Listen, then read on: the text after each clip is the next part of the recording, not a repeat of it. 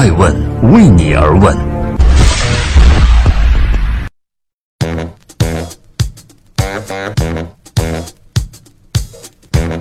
Hello，大家好，二零一八年的六月二十六号，星期二，爱问人物创新创富，欢迎大家的守候。今天我们要来关注的人物是傅盛。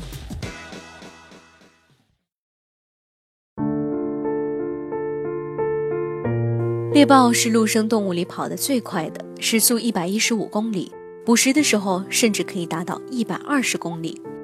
它天生警惕，即使休息的时候，也要每隔六分钟就起身观察一下周围的情况。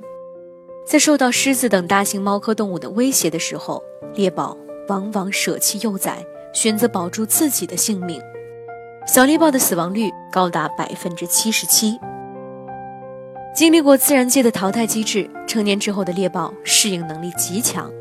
它步履轻盈，很少在相同的地方徘徊，眼睛呢也总是盯着新猎物，一旦发现就全速出击。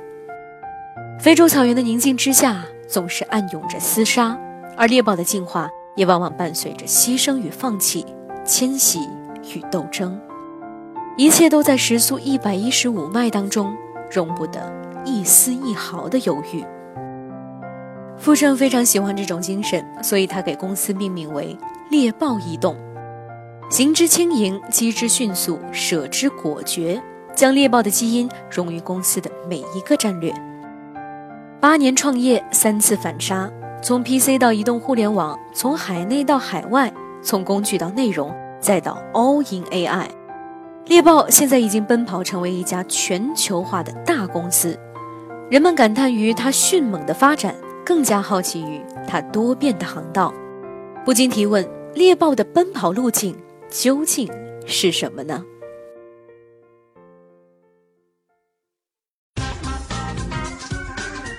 欢迎继续聆听《守候爱问人物》，爱问人物创新创富，行之轻盈，打造小而美的产品。卡地亚的珠宝总监真杜桑曾说：“猎豹拥有世界上最完美的身体，无论是流线型的背脊、光滑的皮毛，还是深邃的眼神，无一不散发着它独有的魅力。所以，卡地亚的一切设计可以说都源自于猎豹。而富盛呢，也持有着相似的观点，他专注于做小而美的东西。他相信有风格、有设计感的小产品，其实足以改变世界。”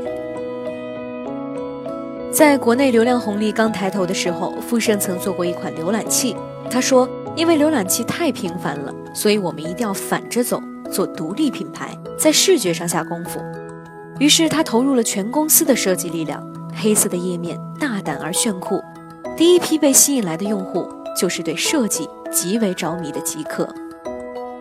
在这之后，富盛得出了先定位小众，形成粉丝群，再波及大众的产品思路。把流量养起来，再由轻入重，直捣黄龙。在对整个游戏行业做了深入分析之后，富盛着力于手游端的轻游戏，《钢琴块》《滚动的天空》《弓箭手大作战》等游戏相继诞生。二零一七年的第三季度，猎豹游戏的总下载量超过了十一亿次，拥有了接近一亿的月度活跃用户。猎豹出海的重要产品 Clean Master 清理大师也是一款极简单的产品，它的主要功能呢就是清理手机的缓存，但是月活用户一度达到六亿。富盛曾经表述自己的战略为边缘化切入，在单点击破，这与中红一的集中优势兵力单点突破有相似之处，但是又非常的不同。清理这件事在三六零安全卫士中只是一个小块功能。但是却是清理大师的全部。傅盛曾说：“没有谁能集中公司的全部精力去做一个如此简单的产品，因此这才是真正的门槛。”从做出三六零安全卫士开始，傅盛就已经被定义为一个足够优秀的产品经理。雷军曾经称他为中国做客户端的三大高手之一。产品可以说给了他事业的起点，同时也给了他坚守的信念。小产品大力量，因为懂得，所以能理解，愿意尝试；因为热爱，所以敢于放弃，有勇气孤注一掷，把简单的事情做到极致，以轻盈的姿态继续前行。这就是富盛的处世哲学。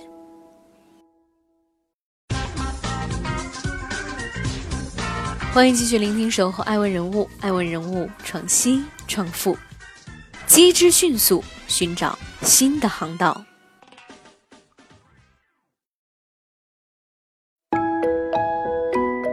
好奇是猎豹的天性，而快速出击则是它的本能。二零一三年，傅盛敏锐地发现，国内的互联网已经出现格局，微信和陌陌分别占据熟人和陌生人社交的两条赛道；而在资讯分发领域，今日头条与各大门户网站齐头并进；在富盛和猎豹最为擅长的安全领域，三六零和腾讯二分天下，所以牌桌上几乎没有猎豹的位置了。你做的再好，也只能是第三名，不可能成为第一。在想清楚之后，富盛很快决定带着公司全面进军海外市场，放弃国内的业务，一切从头再来。依托流量红利，猎豹出海的第一款产品清理大师 Clean Master，在高峰期可以从谷歌、Facebook 等平台带来超过六十万美金的广告日收入。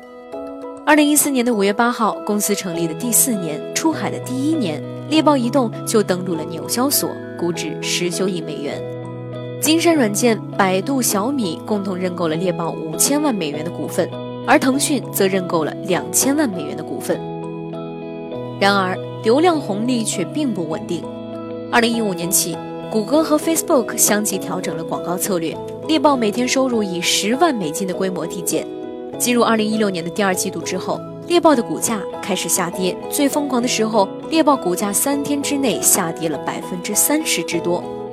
富盛还查了一下中概股的跌幅榜，猎豹排名第二，因此猎豹急需一个崭新的猎物。傅盛曾说：“我一直在思考文化壁垒和用户差异带来的影响，所以最初猎豹只敢做没有文化属性的清理软件。”但是出海越久，却越能清晰地感受到，随着网络日益发达，全球年轻人的差异其实正在日渐减少。猎豹的产品应该让他们更多的连接起来。于是富盛迅速找到了发生连接的核心，决定放弃工具软件，开始发力于布局内容矩阵。二零一六年的五月，直播 APP Leave Me 上线了。这款带有可爱贴纸、滤镜和弹幕打赏等典型亚洲元素的 APP，立刻在全美掀起了一阵直播狂热，在 Google Play 美国社交产品的畅销榜中排名第一。熟悉的直播场景以相同的方式在跨越半球的不同时空中上演。同年的八月，猎豹以五千七百万美金收购新闻产品 News Republic。从用户视角出发，以语言进行分类，进行精准的推送，一经推出就备受欢迎，在美国的 Google Play 平台新闻类 APP 中排行第五，俄罗斯、意大利等地区位于第三。全球各地的用户分享着来自猎豹星球的新鲜事儿，评论区的界面闪烁着各国语言，在猎豹的内容王国中，富盛离用户的心越来越近。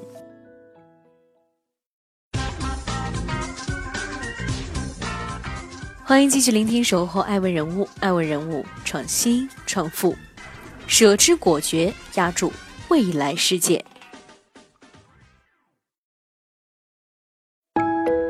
世界变化太快了，大家的成长、生活背景有完全的不同，没办法做到完全理解年轻人，但是又想抓住、想参与这个时代，所以我选择跟他们一起去看这个世界。傅盛曾经不止一次的强调，未来世界。属于 AI，即使已经拥有了完整的全球内容产业布局，但是猎豹也依然充满着饥饿感。二零一七年，富盛宣布公司 All in AI。作为产品经理的富盛曾经坦言过自己的遗憾：我想定义产品，就像苹果定义智能手机，像特斯拉定义电动车那样，但是这些都没有机会了。而人工智能是一个全新的机会，是未来世界的主宰。在这场战争之中，富盛毫不犹豫地割裂了猎豹已有的业务，准备再次集中兵力，单点突破，和巨头进行对抗。这一次，富盛又一次地践行了猎豹的速度。一年之后的二零一八年三月，猎豹在北京水立方举办了机器人之夜发布会。一口气发布了五款全系列机器人产品。在富盛看来，机器人最大的难点在于人工智能、互联网和机器制造的跨界能力，同时还要找到细分点，根据细分人群需求进行设计，这也非常考验团队的专注度。所以猎豹的机器人都是细化作业的，接待机器人抱小蜜，零售机器人抱小贩，儿童陪伴机器人抱抱龙，小豹 AI 音响和无人值守的咖啡店抱咖啡会成为一个长期的需求。猎豹前中国市场总经理赵莎莎说：“傅盛是一个很果决的人，而且他敢于放下以前，他所有的成功经验都可以证明这一点是对的。就算猎豹现在什么都不做了，就只做机器人，我也可以理解，因为这就是傅盛。如果你要顺应这个时代，你就要把使命定得广泛一点，这样你才能跟随时代去变化。这是傅盛对于时代的思考。”互联网的红利正在消失，前二十年只要做好一个 APP 就可以打遍全球，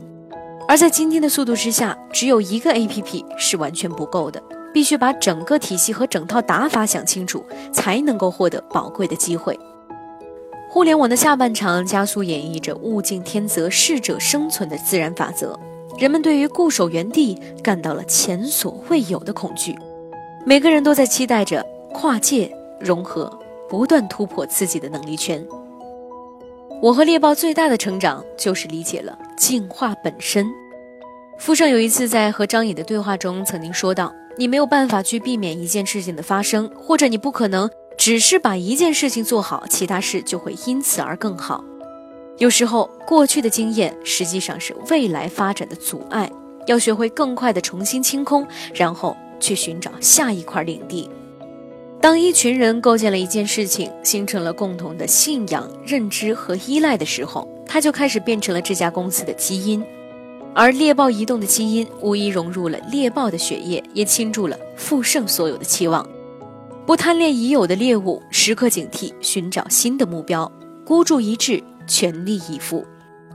猎豹八年反杀三次，凡是杀不死我的，必定使我更加强大。